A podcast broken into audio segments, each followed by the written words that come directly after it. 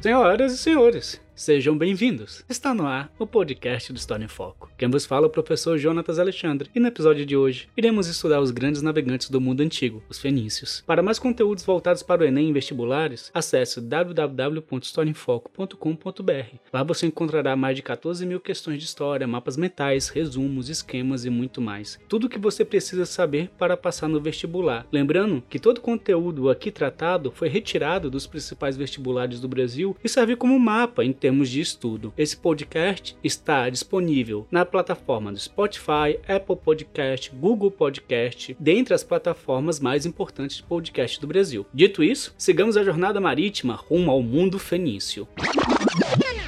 Partindo do início, algumas das principais características desse povo fenício está na sua origem semita. Essa civilização está relacionada aos cananeus, que teriam sido uma das sete divisões étnicas expulsas de Canaã pelos israelitas após o êxodo. Desenvolveu suas cidades numa faixa de 200 quilômetros situada entre o mar Mediterrâneo e as montanhas do atual Líbano. Localizava-se em uma região desfavorável ao desenvolvimento da agricultura e do pastoril. Por isso, passou por uma ausência de rios para o processo de desenvolvimento de sua sociedade. Ou seja, os fenícios não passaram pelo modo de produção asiático, aquilo que é comum dentro do mundo mesopotâmico.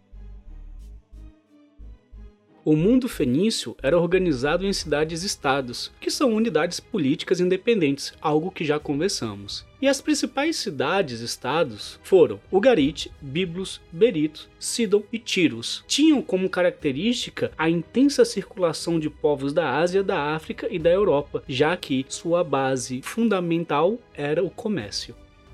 O mundo fenício estava baseado em uma cultura de navegação, foram os grandes navegantes desse mundo antigo, sem muitas alternativas para o estabelecimento da agricultura em seu território, desenvolveram o comércio marítimo por necessidade de manutenção social, dominaram o comércio mediterrâneo entre 1400 a 600 a.C., tornaram-se os maiores navegadores do mundo antigo, substituíram os cretenses na exploração marítima após a destruição de Creta e realizavam comércio através da galé, um barco movido a velas e a remos. Os gregos tinham dois nomes para os navios fenícios, Hippo e Galoá. Além disso, possuíam abundância de cedro utilizado na construção desses seus navios. Os fenícios fundaram colônias na bacia do Mediterrâneo, como Chipre, Sicília, Sardenha, Cartago. Lembre-se dessas cidades que futuramente serão palcos de algumas guerras chamadas de guerras púnicas, lá em Roma.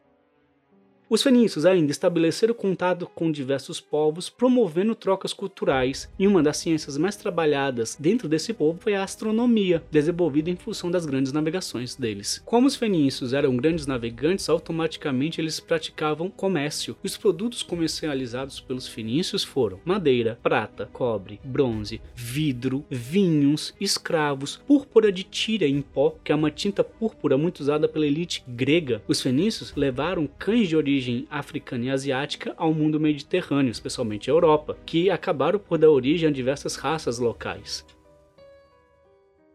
Já no quesito política, a Fenícia ela é marcada pela talassocracia, que é um poder exercido pela elite marítimo comercial, ou seja, um governo comandado por homens ligados ao mar. A política fenícia não vai formar um império unificado e vai possuir uma política fragmentada de acordo com cada cidade e cada colônia. Os fenícios, com seu legado cultural, foram os primeiros a criar o alfabeto fonético, um alfabeto que simplificou a comunicação escrita para facilitar o registro das atividades comerciais realizadas, ou seja, o alfabeto era para a realização de transações comerciais. Esse alfabeto era composto por 22 letras, todas consonantais, e foi aperfeiçoado pelos gregos. O nosso próprio alfabeto é derivado do alfabeto grego. Os intermediários desse alfabeto foram os etruscos, cuja escrita foi transmitida aos romanos. O alfabeto fonético fenício deu origem a várias escritas usadas no Ocidente e no Oriente, em especial especial o alfabeto latino, o árabe, hebraico e indiano. Quando falamos sobre a religião fenícia, vale entender que eles praticavam o politeísmo. Eram antropomórficos, ou seja, os deuses tinham características humanas. Por conta da sua elevada troca cultural, cultuavam divindades de diversos locais. Um exemplo de deus cultuado era Baal,